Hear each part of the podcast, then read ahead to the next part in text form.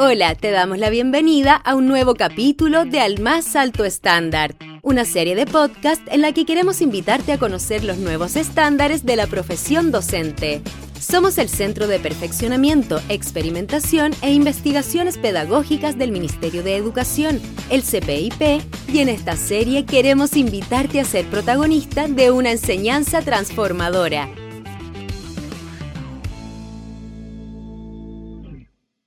Preparar la enseñanza es un camino complejo y desafiante.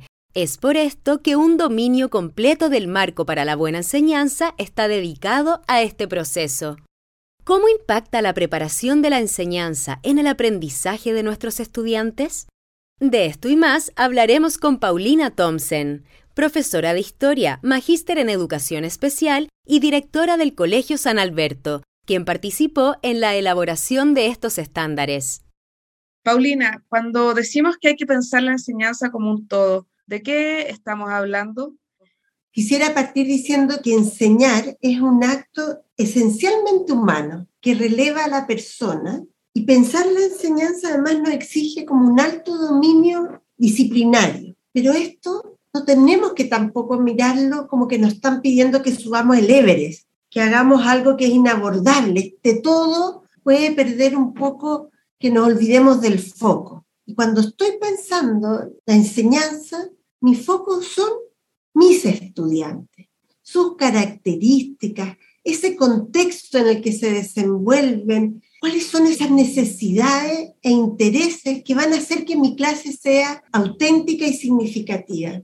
Tengo que también traer a mi mente en ese momento en que estoy planificando y me ayudan estos estándares a decir cuál es la meta, ¿Dónde busco esa meta? Esa meta está en las bases curriculares y yo tengo que entenderla y tengo que ser capaz de vincularla con esos estudiantes que identifiqué, con esas necesidades e intereses. Y una vez que tengo esta conciencia y estas ideas en mi cabeza, me pongo a la acción, me pongo a pensar en experiencias de aprendizaje que sean desafiantes y relevantes para lograr esa meta con mis estudiantes.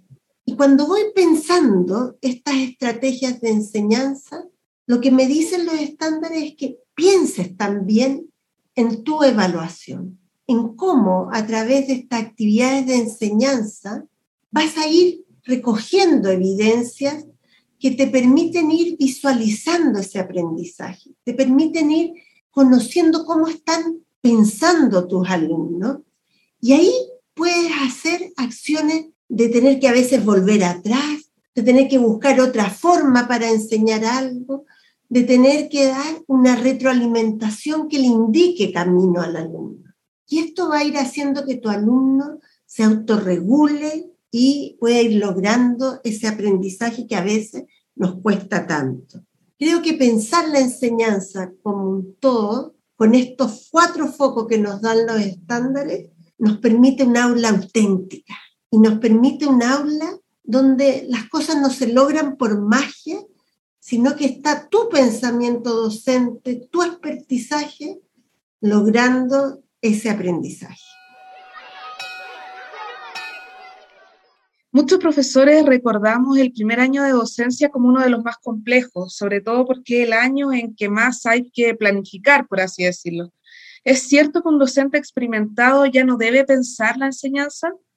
Ay, me hace recordar mis primeros años de planificación y de tantos profesores que nos duele la cabeza, nos da un poquito a veces de indigestión, porque es un trabajo arduo el tener que hacer estos focos para poder planificar y anticipar una enseñanza.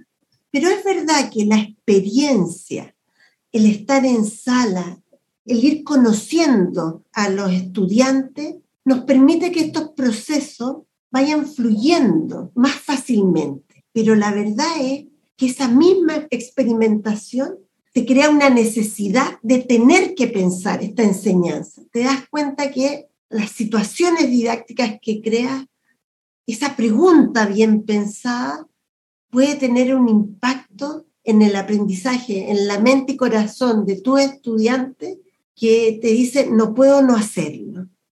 Hoy en día nos enfocamos más en el conocimiento como didáctica del contenido, cómo hacerlo accesible, comprensible y significativo para la diversidad de los estudiantes.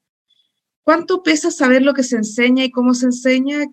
¿Qué lugar ocupa ahora el saber preciso del docente sobre su disciplina? Mira, creo que el mundo ha cambiado, eso lo sabemos todos. Y cuando decimos que el mundo ha cambiado, decimos que si bien hasta mitad del siglo XX nosotros estábamos centrados en tener información, hoy en día sabemos que esa información está, ya sea en un computador, en un libro, es de fácil acceso y además sabemos que cambia rápidamente. Entonces ahora nuestra meta es que el alumno sepa, pero sepa operar con esa información y con ese contenido, que le sirva para aprender a pensar y para poder resolver problemas, para comprender mejor una situación, para moverse mejor en este siglo XXI.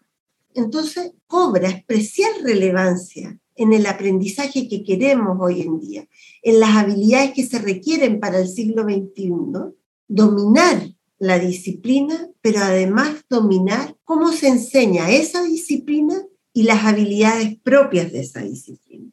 Y esto que ahora puede parecer como una tarea enorme, al ir viendo yo descriptores de los estándares, me dan a mí indicaciones hacia dónde seguir.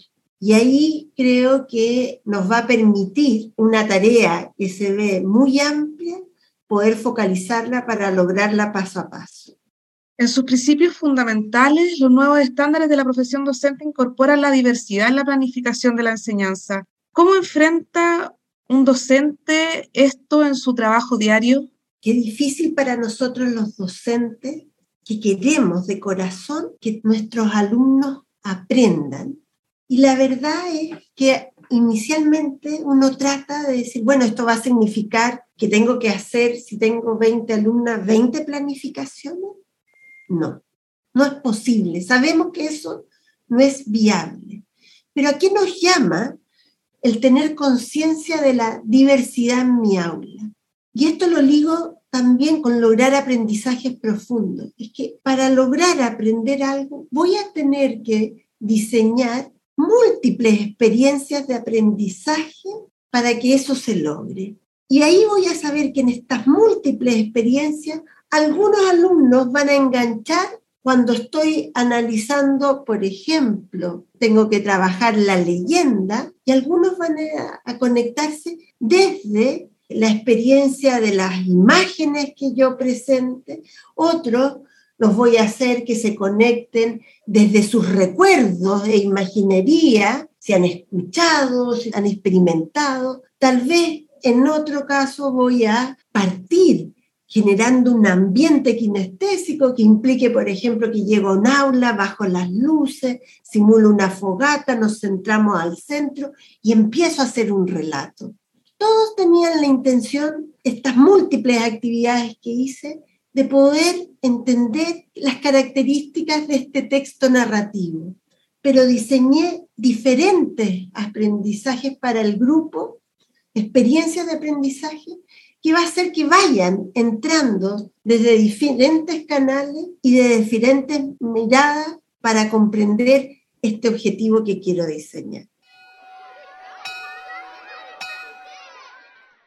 Y ahora pensando en la medición y evaluación, ¿Cómo pensar la planificación de una evaluación que entregue información y retroalimente para planificar una mejor enseñanza, Paulina? Nuestras evaluaciones deberían ser un proceso continuo en mi hora de clase. Yo en mi hora de clase tengo que estar como con un people meter, activado, mirando a mis alumnos, observándolos, haciendo actividades que les permiten a ellos mostrar su pensamiento, su desempeño y estar atento a ver qué está pasando en ese pensamiento, detectar esos errores y desde allí generar el camino de la solución. Pero esto no lo tengo que hacer al final o en una evaluación, tengo que hacerlo durante el proceso y además en las evaluaciones para poder hacer estos mecanismos de retroalimentación. Paulina, tú eres además directora del Colegio San Alberto, entonces también desde tu rol de directora, ¿cómo invitarías a docentes, por supuesto, y también a directores y directoras de escuela abordar y llevar a la práctica estos estándares? Creo que es muy importante tener mucha claridad que este no es un trabajo en solitario. A veces pensamos que la planificación, que la enseñanza en mi aula es en solitario. No, tenemos que visualizarlo como un trabajo colaborativo.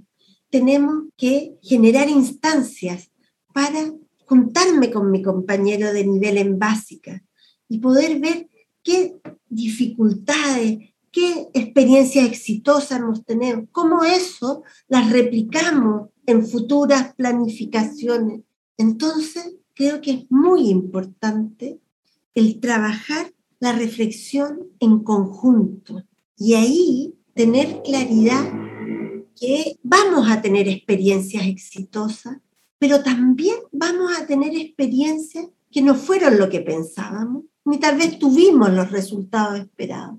Y esas tenemos que analizarlas, tenemos que trabajar nosotros el error en nuestras planificaciones y experiencias, porque eso va a ser un camino de crecimiento enorme. Entonces los invito a transformar espacios en la escuela de reflexión y que la planificación sobre todo no sea en solitario. Paulina, muchas gracias por tu tiempo y por dedicar este espacio a hablar de la preparación de la enseñanza y de la enseñanza en general. Hemos llegado al final de este capítulo. Te invitamos a visitar el sitio estándaresdocentes.mineduc.cl y sobre todo, te invitamos a dialogar con tu comunidad sobre cómo llevar estos principios a la práctica. Entre todos y todas, podemos lograr la educación de calidad que anhelamos. Te esperamos en un nuevo capítulo.